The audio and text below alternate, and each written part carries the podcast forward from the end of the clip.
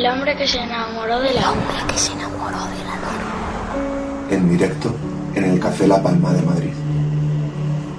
Retomamos el pulso a la edición lunera. Ya sabéis, estamos emitiendo desde el Café La Palma de Madrid, desde Malasaña, donde siempre os invitamos a disfrutar de dos horas de radio en directo. Ya sabéis que podéis tuitear, estamos en redes sociales, estamos en Facebook, estamos en YouTube, estamos en Twitter a través del hashtag Luna285 y en Instagram y yo creo que nuestra community manager nos ha puesto en algún sitio más, pero ya no me acuerdo. Pero todos los que queráis eh, ver nuestros podcasts, nuestros vídeos, también en nuestra página web, el hombre que se enamoró de la luna.com, es el lugar donde se halla eh, la luna en Internet. Venga, vamos con el segundo bloque del programa de hoy y lo que vamos a hacer es eh, presentaros al periodista, al presentador de televisión, a un tipo que tiene un talento en el mundo del periodismo que va a hacer lo que le dé la gana con su carrera, porque así son los tipos inteligentes.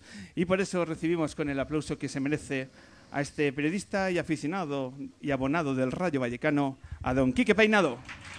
Muchas gracias.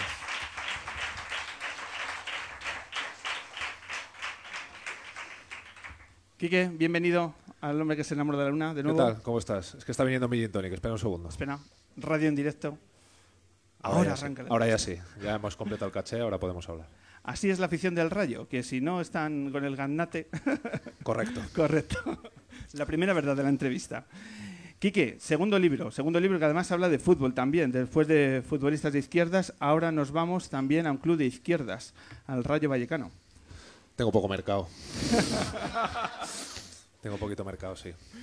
Eh, es un, es un, vamos a marcar primero el, el libro, de dónde sale, en la colección, la editorial, y luego vamos a ubicarlo en la atmósfera, que yo creo que es muy importante. Vale. El libro está editado por Libros del CAO, del CAO que es una editorial absolutamente eh, interesante por sus libros, esa reinvención de, bueno, quizás es demasiado decirlo, pero ese respeto por las claves del periodismo Hmm. que siempre promueve Libros del CAO, y a través de una colección Hooligans Ilustrados, que nos gustaría que nos explicaras qué es exactamente esto de Hooligans Ilustrados. Bueno, eh, se trata de contar tu vida como hincha de un equipo o contar tu experiencia como hincha de un equipo. Entonces, eh, yo no sé cuántos llevarán, igual 8 o 10 del Madrid, del Atleti, de la Real, del Español, de un montón de equipos. Y es gente que se nos supone ilustrados, se nos supone, que cuentas tu experiencia como, como hincha de un equipo. Son libros muy cortitos, muy accesibles y a mí, me- a mí la colección me encanta. O sea, yo era fan de la colección, la he comprado entera hasta que he escrito yo.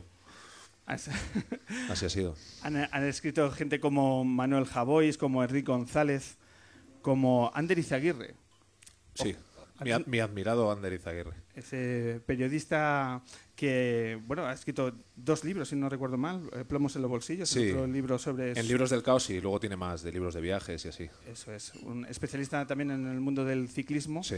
y que su libro está dedicado a la Real Sociedad y es una auténtica maravilla. Sí, el mejor de la colección. Está feo que yo lo diga, pero es la verdad. es mejor que el mío. Comprad el suyo. Yo qué sé. El suyo y luego Tampoco el vamos, a, tampoco vamos a engañar a la gente, ¿no? Son- Mm. Bueno, valen ocho pavos. Igual os podéis comprar los dos. Tampoco... Es un libro que además ha escrito gente del mundo de la música. eh, el periodista Julio Ruiz ha hecho el del Atlético de Madrid. Sí. Señor Chinarro, Antonio Luque hizo el del Betis. El del señor Chinarro está muy bien. El otro, bueno. El otro. ¿Qué te parece? El cuando estuvo por aquí Jennifer Pareja, la capitana de la selección española de waterpolo, Sí. abrimos la luna con el libro de Enrique González sobre el español. Ella es una fan del español, bueno, tremenda. Y, le gustó mucho. No conocía la, la colección. Que yo creo que yo no sé si los aficionados del fútbol eh, conocen. No, por las, por las ventas que tienen, no. Creo que, además es una colección por explorar y además es que es, muy bonito tenerlos todos y, y yo creo que mucha gente se ciñe, porque es muy futbolero eso de comprarse el de tu equipo. Yo ayer estuve filmando en la feria y el igual el 60% de la gente que vino era del Rayo.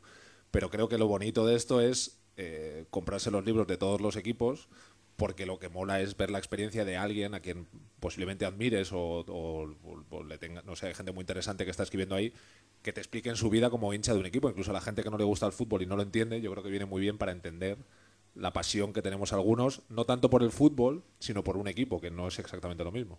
Y sirve también para entender la idiosincrasia de cada club. Porque leyendo estas páginas de A las Armas entiendes tanto la trayectoria del Rayo como el momento en el que la institución está inmersa ahora mismo, porque está en una etapa bastante particular de la que hablaremos el, el Rayo Vallecano, porque el. Rayo que conocemos ahora no es el Rayo de los de décadas anteriores. No, es un rayo en ebullición. No es distinto al que conocemos de décadas anteriores porque gana mucho, que eso no, es- no ha pasado. En comparación, ¿no? Es un tema que no ha pasado mucho en la realidad. En primera división no solíamos ganar muchos partidos y ahora ganamos muchos. Y luego sí, está en una fase de, no sé, una especie de lucha política entre la grada y el presidente y la, y la liga incluso. Y se está convirtiendo en una especie de referente político su hinchada para la gente que le gusta el fútbol y entiendo que para la que no. Que pues es bastante guay vivirlo en, en directo.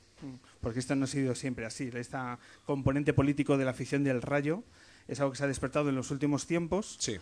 Quizás si no tuviese esta junta directiva hubiese es, es un ejercicio de reacción ante No, no, yo creo que no. Yo creo que es a partir de que llega un momento en el que copan el fondo los famosos bucaneros, que la gente los conocerá porque salen todo el día en la prensa, ¿no? Que Cifuentes está todo el día, los bucaneros tienen la culpa de todas las cosas. Pues esos son, a raíz de que se meten en el fondo, digamos que empiezan a eh, hacer mucha actividad política dentro del campo y el resto del campo lo ha acabado asumiendo y lo ha acabado siguiendo porque es lógicamente eh, lo que hay en ese barrio. O sea, Va- Vallecas sí que ha sido toda la vida un barrio de izquierdas y un barrio reivindicativo, históricamente, y ahora lo es en el campo de fútbol también. Vamos a poner la ambientación del estadio del Rayo Vallecano eh, ahora, ahora mismo, en el Café de la Palma. No van a entrar los bucaneros ahora, sino que vamos a recrear el ambiente. A ver cómo suena el estadio del Rayo en plena ebullición. No suele ser así, suele haber más, suele haber más jaleo. Ese es, ese es el momento. A lo mejor del habéis, comienzo. habéis- ¿Veis cómo el público está entrando en el, claro, en el estadio? A lo mejor habéis cogido, empieza el partido a las 12, pues estos son las 11 y cuarto. A lo mejor. Este es el Rayo Vallecano de los años 70, una afición más que bueno, que está más contraída, más para adentro. No sé si tenemos el audio, el primer audio, ¿sí? Bueno, pues cuando lo tengamos lo... la afición lo- del Rayo en su era reflexiva, o sea, la- cuando reflexiona las cosas. Ahí estamos.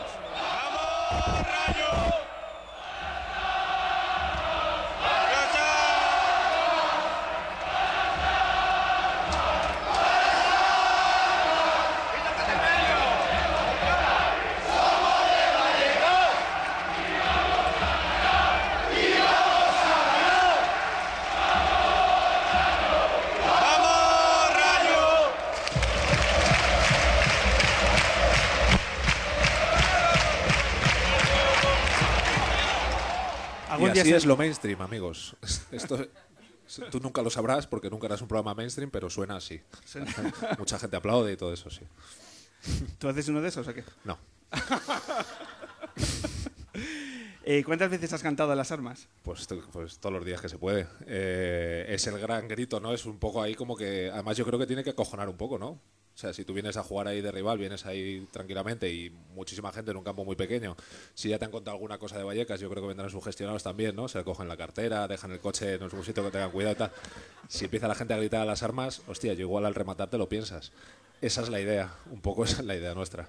De Sí. esa, esa idea de presión. Eh, has hablado, has citado a los bucaneros. ¿Qué opinión tienes tú sobre, este...? Yo es que siempre digo lo mismo, yo no los conozco. O sea, yo he leído cosas en la prensa como cualquiera. Yo lo que veo es lo que pasa en el campo. Y de lo que yo hablo es de lo que pasa en el campo. Y lo que pasa en el campo es que han conseguido pues eh, un campo, y lo han conseguido ellos, que en el que se va a animar, en el que la gente ya no va ¿A a criticar, que mucha la gente antes iba más a criticar, que se va a animar y que se va a reivindicar y se va a sufrir cuando toca solo. Entonces es muy agradable ir al, al campo del rayo, te lo pasas muy bien y para mí es una... Yo cada vez que voy, además, como ahora no vivo en Vallecas porque me he ido a vivir a Tetuán, y soy como un expatriado. O sea, vuelvo a casa como los señores de Alemania que venían en Navidades, ¿no? Con una maleta atada, con una... Pues yo cada vez que voy a Vallecas ahí al campo me siento es como, ay, estoy en casa. Entonces me lo vivo mucho más y, y ellos son la clave de que el campo hoy sea lo que es. Eso es, eso es innegable. Otra cosa es cosas que yo desconozco o que mm, yo desde luego, por ejemplo, a mí que no, la violencia no es una cosa no me interesa en ninguna de sus formas, a pesar de ser aficionado al boxeo. eh, eso evidentemente es censurable, lo haga quien lo haga. Pero yo lo que veo en el campo y lo que he vivido en el campo es maravilloso, vamos. Anoche, mientras eh, veía el- la final de Copa del Rey, intentaba hacer un ejercicio de imaginación y decía, ¿Qué pasaría en el Estadio del Rayo si suena el himno de España? Joder, qué buena pregunta, macho. Pues, pues posiblemente se silbaría. Posiblemente se silbaría, sí. ¿Por qué? Porque, mm, a ver, en España y cuando vas fuera lo entiendes, la bandera y el himno significan unas cosas muy distintas a las que significan en otros países. Eh, evidentemente nosotros ahora mismo eh, estamos llegando a una época, en 2015, en la que llevamos los mismos años de democracia, 40, que la dictadura anterior. Entonces es muy complicado separarse de eso. Es muy complicado, ya no conscientemente, sino inconscientemente, ¿no? Entonces en España la, eh, quien ha patrimonializado el himno y la bandera es una opción política que desde luego no es la de la del Rayo. Quizás se pitaría, sí, quizás sí. Sería relevante que en un estadio de Madrid, Bueno, es que eso de Madrid bueno, somos una bueno, es como una, pues- estamos en Madrid, pero bueno, pues como podíamos estar en otra parte, ¿no? es una parte de utopía también, ¿no? Dentro, ¿no? Una especie de, de anarquía dentro de la Sí, ciudad. sin colegios de curas. Ojo, ojo. Que en la PAU de Vallecas, ojo con algún centro educativo que hay por allí. Sí, sí. Yo iba a un colegio. Vamos a hablar de este tema. Yo iba a un colegio que era de monjas porque tenía un internado. La verdad que no buscamos todos Sí, nuestros no, pero bueno, invitados, yo creo que es el típico tema que hay que hablar. pero no es la temática de hoy. O sea, parece que no es, es co- colegios de curas, parece Claro. que venimos, a hablar. Entonces, yo iba a un colegio que tenía un internado y el internado lo llevaban las monjas. Entonces, era un colegio público, pero había un internado y muchos chavales, era internado de gente evidentemente que pues que estaba muy jodida y dejaba a sus hijos en un internado, gente, hijos sin padres o gente en exclusión social. Eh, y esos chavales iban con nosotros al colegio, no eran de Vallecas, eran de otros barrios. Entonces, eh, yo siempre pensé que ese colegio era un colegio de monjas, pero que en algún momento, pues 50 tíos de Vallecas lo habíamos asaltado y le habíamos dicho, os quemamos el colegio o lo hacéis público. Entonces las monjas se rindieron y lo hicieron público. Esa era mi fantasía. Y sigue ahí, ¿eh? Tampoco tengo que... O sea, no me he querido enterar de la historia como es. Entonces era un colegio muy raro porque era un colegio público, pero había un internado con monjas allí. Era rarísimo. Y quizá de ahí venga todo esto que, que nos pasa. Estoy viendo que como el ministro Bert copia esta, este plan educativo de este centro, cuidadito. Ojo con eso. Ojo con eso, efectivamente. ¿Quién es el responsable o el culpable de que en tu infancia se te iluminase la, la bandera de la camiseta del Rayo Vallecano? Siempre hay un culpable. en Sí, un tío mío que era socio de, de la grada enfrente a la que me siento yo, que es la grada de los supuestos ricos de Vallecas, concepto que realmente no existe, pero bueno, de los más pudientes, la grada más popular es la que, la que me siento yo ahora, porque antes era de pie, entonces iba- eran los abonos más baratos y él era de la grada de los ricos. Entonces un día me llevó al fútbol al- a una promoción de o sea, un último partido en el que el Rayo ascendía. Ganó 4-0 al Deportivo, ascendió a Primera División y ese fue el primer partido de fútbol que yo vi. Entonces mi padrino, que era su hijo, me dijo, ¿quieres bajar al campo? Porque el campo en, Vallecas cuando pasa algo se invade el campo. Y yo le dije que sí, entonces yo, un niño de 10 años, bajé al campo y, estuve en el césped. Entonces eso, en el libro lo digo, digo, yo no sé los niños de hoy cómo, cómo se hacen de un equipo, pero me parece muy difícil no hacerte de un equipo cuando con 10 años bajas al campo donde están los jugadores ¿no? y ves todo eso. Y guardé, cogí unas briznas de césped que las guardé y estuvieron en mi eran paja ya y estuvieron en mi casa igual 25 años, hasta que en un cambio de estas los... Pero, pero los guardé, los guardé. Con mucha ilusión. Hay ¿Te puedo hacer una crítica del libro? Deberías. Deberías. Aunque es Ah, tan corto que tampoco te creas tú que hay mucho para criticar, pero bueno. Pasas, pasas de soslayo por un tema mm, brutal. Y es que citas que de pequeño eras del Real Madrid. Sí, por eso, por eso lo paso de soslayo. sí, es Bien muy merece jodido. una explicación esto, Quique. Pues bueno, tu familia es del Madrid. Eh, a mí me gustaba Butragueño, un señor de derechas. ¡Ah! Dios, me duele hacerlo así delante de gente.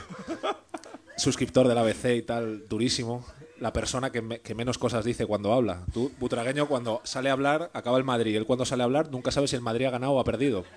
Porque dices, ¿qué está diciendo este señor, no?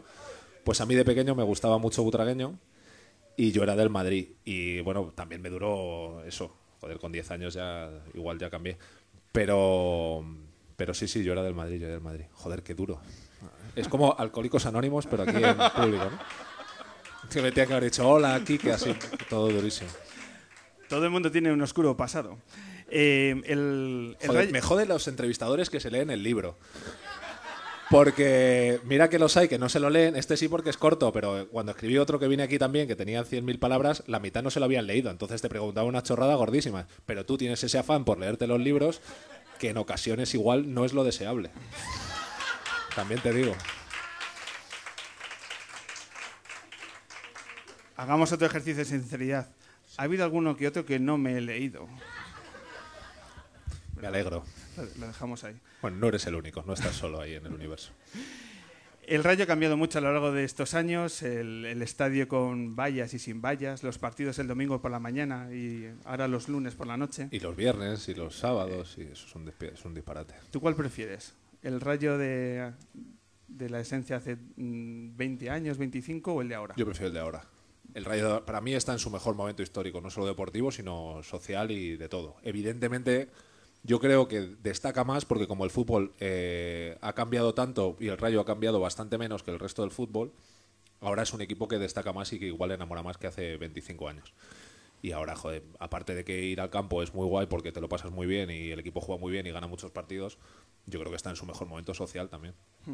El momento social que va más allá de lo que las pancartas que mm, enseñan los bucaneros con un gran tinte social, sino también hay guiños del, del club, con, por ejemplo, el- la ayuda que se le hizo a la abuela desahuciada hace un- unos meses, que la verdad que no tienen réplica en nuestro fútbol y me atrevería a decir casi en nuestro deporte, que habrá todos ejemplos que podemos sacar y, y- y se- bueno, mm, ahora mismo no los tengo en mente, pero sí el Rayo hace un intento para abrirse al, al barrio, pese a una directiva que es más que cuestionada por el, por el público. Hay una ambivalencia ahí. Yo creo que es una conquista de la afición. O sea, cuando la presión es tan grande, algo tienes que ceder. Honestamente, lo de Carmen, la mujer esta que desahuciaron y el club le pagó eh, el dinero, creo que fue una cosa más del entrenador. Que al entrenador, un nieto de esa mujer fue a hablar con él y el entrenador dijo, pues hombre, algo tendremos que hacer, ¿no? Es simplemente abrir una cuenta y ya está. Esa mujer tiene pagada la casa hasta que se muera, como es lógico. Porque, pero bueno, yo, yo tengo, yo eh, en la casa en la que vivía en Vallecas ahora vive mi madre y la casa de mi madre la va a alquilar y yo estuve a punto de decirle pues a la señora esa que se viniera a vivir a casa de mi madre lo que pasa que ya salió y enseguida se hizo lo del dinero y ya está porque el, el caso de esa señora era especialmente sangrante o sea era una señora a la que un hijo había pedido un, un crédito a una figura cercana a un prestamista y le quitaban su casa a una mujer de 90 años 90 años. o sea, no, me- no me- no le cabe en la cabeza a nadie. No que eso se ejecute, si eso se puede ejecutar, si yo entiendo que en el sistema en el que vivimos, pues oye, esas cosas se ejecutan y ya está, ¿no? La gente estamos desprotegidos. Pero inmediatamente, en el minuto uno, esa señora tiene otra casa al lado de la suya, lo más cerca posible, y, no se queda en la calle una mujer de 90 años. Bueno, cualquier, o sea, creo que cualquier persona a la que el nieto de esa señora lo hubiera ido a hablar hubiera intentado hacer algo. Si es alguien como el entrenador del Rayo Vallecano que tiene una posibilidad de verdaderamente de, de- de conseguir el dinero, pues creo que es lo lógico. Y creo que si no se hace más es porque no sé, porque algo estamos haciendo muy mal todos. Pero entiendo que sí, eso, eso en, en- en el Rayo eh, tendría que ser la norma y no la excepción. Efectivamente, y ese es el drama, que no hay tantas respuestas como la que se hizo, aunque sea a través del entrenador de, de Paco Gémez, que no era buena, que ha renovado. Sí, Ya es sé lo- que es- lo mejor que nos ha pasado. En mucho- es nuestro comandante en jefe. Le seguimos. Le seguís a, Sí. Que estaba más fuera que dentro. Entonces ha sido una grata sorpresa ¿no? el hecho de, de la renovación. Eh, ¿Ha habido algún momento de duda a lo largo de estos años diciendo, "Jo, es que tal como está la institución me cuesta renovar el abono? Yo entiendo eh, que los años con la familia Ruiz Mateos en la presidencia, para los aficionados del Rayo, eh, no tuvo que ser un- una época... Para bastante- algunos, la mayoría de la gente se acomodó y le pareció bien, es la realidad. Yo no soy un idealista de la afición, o sea, donde muchos les hicimos, les bailamos el agua a esa gente y es la verdad. ¿Cuántos años estuvieron? en Muchos, más de 20. Más de 20. Sí, sí, es una, una burrada, pero yo, yo el único año que me enfadé con el equipo fue porque ficharon a Mitchell de entrenador. ¿Sabes cómo somos los conversos, no? Pues No. lo ficharon en segunda B y me enfadé y no me aboné. ¿Y a Camacho no? No, pero porque Camacho sí era un entrenador que tenía un, un porqué y tal. Mitchell no tenía un porqué. En segunda B, Mitchell. Mitchell no había visto un campo de segunda B en su vida. De hecho, no, le robarán el coche cada vez que vaya a un campo de segunda B a Mitchell. Tú me dirás. Ojo que Camacho yo creo que también vota al Partido Popular. No tiene que ver. No tiene que ver una cosa con la otra. No es cuestión de ser de derechas o de izquierdas. Es una cuestión de estrato social. Tú mira a Mitchell, mira a Camacho y... Sabes lo que te digo, ¿no? Y el resultado es butragueño. Correcto.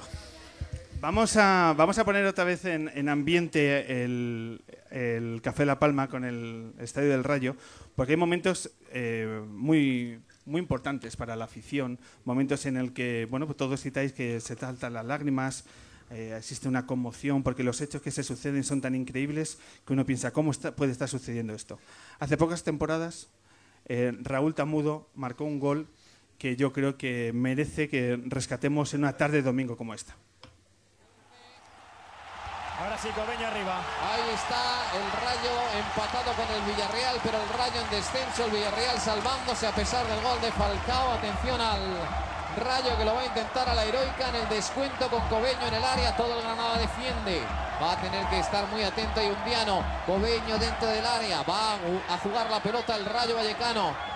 Atención al córner en, el descuento, primeros 30 segundos. Ha sacado la defensa por mediación de Íñigo López. Atención a la salida. Franco Jara no la toca bien. Se la lleva Miquel Rico. Vuelve a ganarla al rayo. Hay peligro para la portería de Julio César. El disparo. Balón para Michu. La pelota no entra. Sí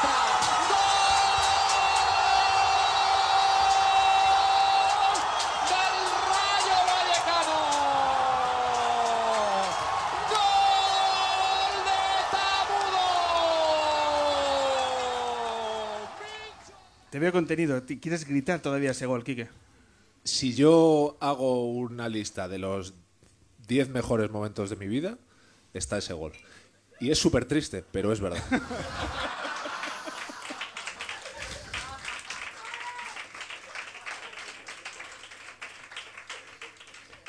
¿En qué posición de los 10? Porque no es lo mismo. está Déjalo ahí.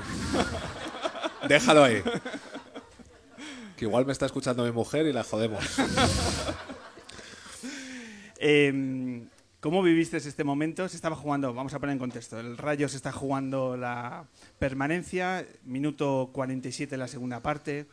Eh, el Granada, que también era un equipo que se estaba jugando eh, la salvación, está también mirando lo que está ocurriendo en Villarreal, el Villarreal Atlético de Madrid. De pronto Falcao mete un gol, se salvan los dos equipos, pero el Granada no lo sabe. Pero el Rayo necesita un gol y de pronto, en fuera de juego, Clarísimo.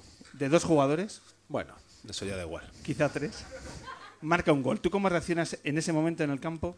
¿Qué ocurre? Yo lo, eh, creo que lo digo en el libro.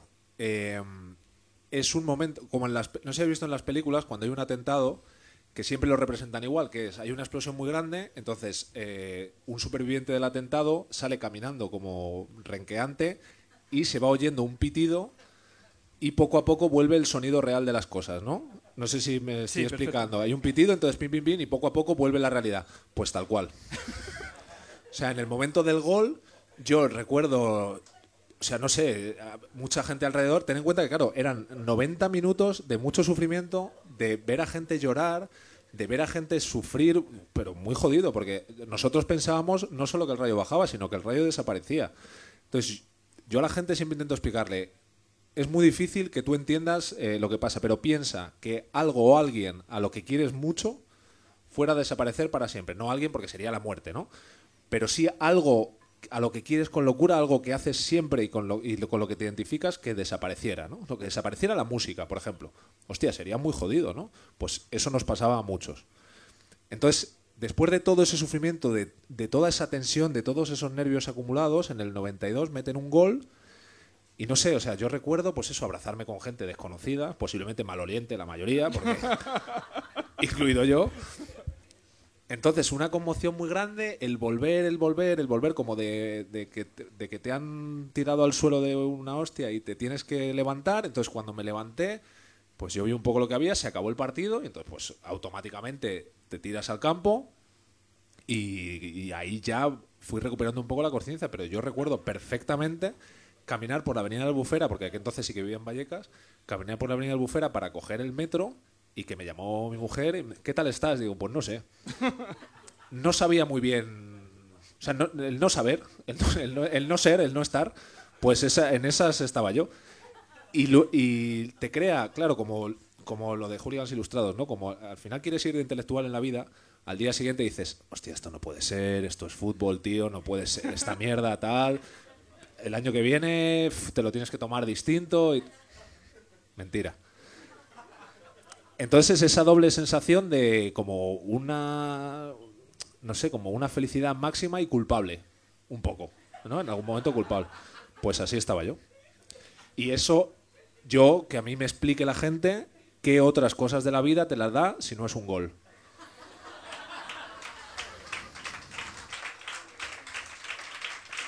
Muy pocas. El reencuentro electoral del Ayuntamiento de Madrid del pasado domingo, ojo, ¿eh? Joder, pues anduvimos ahí, sí. Anduvimos ahí. Anduvimos ahí. Tanto o más emocionante. Mira, voy a contarte una cosa. Dime. Que no debería, pero bueno, como no. Bueno. Ayer vinieron a. Hice una firma en la Feria del Libro, en la que vino un mogollón de gente. Y vino una señora con cinco libros. Y me estuvo explicando que son 14 de familia que van al rayo, que los sobrinos, que la de Dios, no sé qué. Y eran dos señoras de, yo qué sé, cuarenta y tantos años. Y una me dice, después de decirme, admiramos mucho, el rayo para arriba, para abajo, no sé qué, dice, y te vimos en lo de Carmena. Porque, pues también, porque me dejé, me dejé llevar por la euforia y me fui a la Cuesta del Moyano allí, ¿no? Y me dice, te vimos en la de Carmena, pero no te dijimos nada. Y le dije, muy bien. Y, y me gustó mucho porque es verdad que ahora, como salgo en televisión y la gente me mira mucho por la calle, en eso de lo de Carmena, la mayoría de la gente se daba codazos, tal, no sé qué, tal, vinieron a entrevistarme unos tíos, les dije que no, tal cual, no sé qué. Pero nadie, o casi nadie me pidió una foto. Normalmente cuando voy a sitios así con mucha gente, por, por gajes del oficio, pues te piden fotos. Pero casi nadie me pidió una foto y, y nadie me dijo nada. Porque todo el mundo entendía que allí estaba en mi faceta un poco personal. Y fue bastante guay. O sea que sí, eh, en el fondo entronca un poco, ¿no? El, el- el rayo con. Seguro que. en- Bueno, en Vallecas ha sacado un cuarenta y tantos por ciento de voto Carmena. Y seguro que entre los abonados del rayo sería el 80. Eso es la repercusión de que.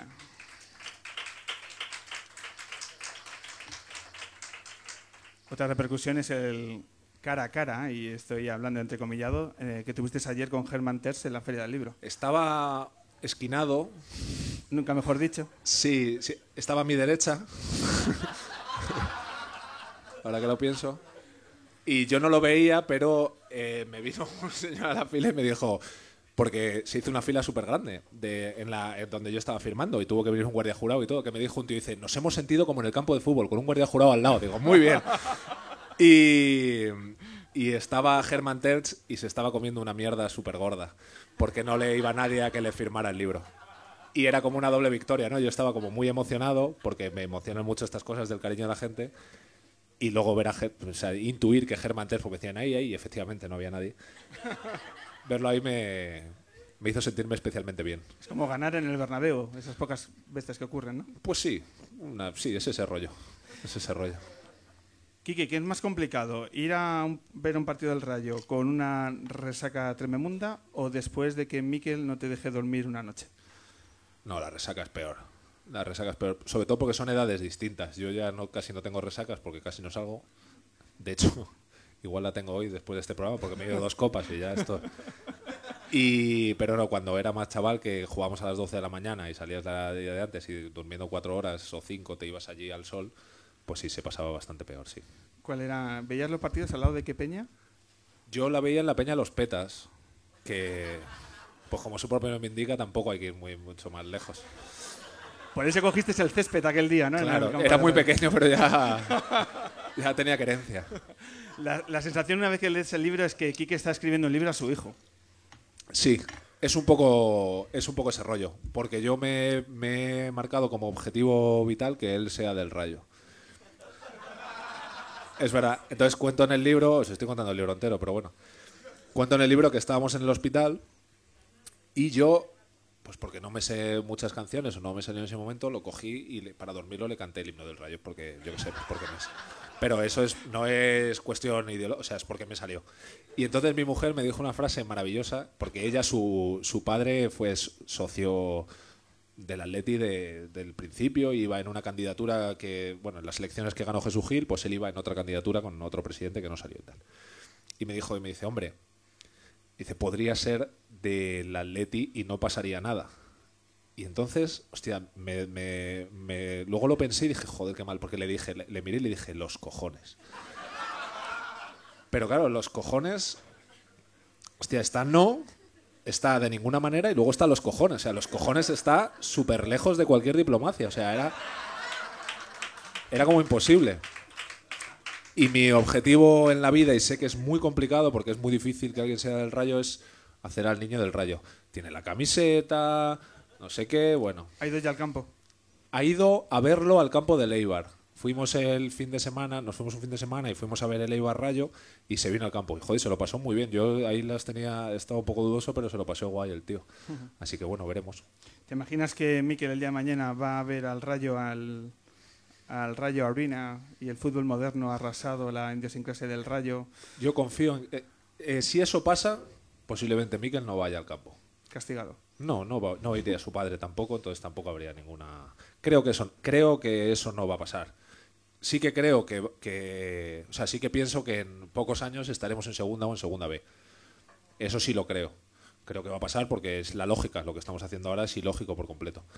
Pero sí que creo que no jugar, que no iremos al Mau Center o como se llamen los campos a partir de ahora a ver al Rayo. Creo y quiero pensar que no. Vamos a hacer un ejercicio con nuestro público. Vamos a ver, después de esta entrevista, vamos a ver cuánta gente le apetece ir al próximo partido, al primer partido de temporada del Rayo Vallecano de ahora en septiembre, octubre. ¿A quién le apetece ir a ver un partido del Rayo? Fíjate, Fíjate. Bueno, vamos a empezar por compraros el puto libro, ¿vale? y luego ya vais al campo, porque eso me lo llevo yo. Creo que es un proceso guay, ¿no? Primero el libro y luego ya lo otro. Entre que es del Rayo y es un escritor, de verdad, es que es, un- es complicado.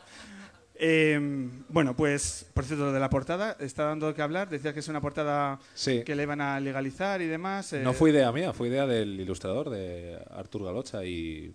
Pero es que es guay, yo le- del primero que le dijo dije, pues me parece fetén. Ayer corría el rumor en la Feria del Libro que firmabas cóctel Molotov en vez de libros. Sí, sí, bueno, No lo alguna firma con, yo que sé, puse cosas Gora o alguna cosa puse seguro, claro, en alguna, firma, sí. Bueno, pues todos ya sabéis, este verano a las armas. 111 páginas sobre el Rayo Vallecano, sobre una delicia sobre el fútbol como excusa para hablar de la vida. Y yo es, es lo que Era la idea. es- esa era la idea y enhorabuena porque el resultado es más que apetecible.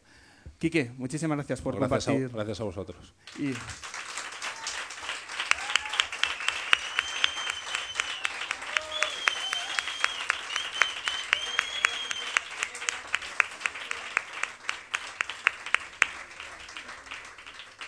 Última pregunta. ¿El siguiente libro de Boseo?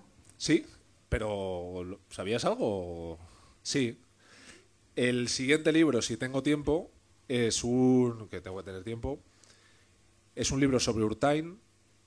No sé si... Bueno, Chuck Klosterman, que es un periodista norteamericano, escri- escribió un libro que se llama Pégate un tiro para sobrevivir, que es... eh, el tipo visita lugares donde murieron músicos. Entonces visita los sitios y cuenta una historia. Pues es hacer ese recorrido, visitar sitios clave de la vida de Urtain y contar una historia a través de ese, de ese prisma. Esa es la idea, lo que pasa que pues es que tengo muy poco tiempo, es la verdad. Pero bueno, Bueno, pues estaremos expectantes a ver cuando nos da la buena noticia de que está ese libro preparado. pues vendré aquí si tú me llamas y vendré siempre. Venga, pues es un placer estas palabras para cerrar la entrevista. Muchísimas gracias, Quique Peinado. El hombre que se enamoró de la hombre que se enamoró de la luna. En directo en el Café La Palma de Madrid.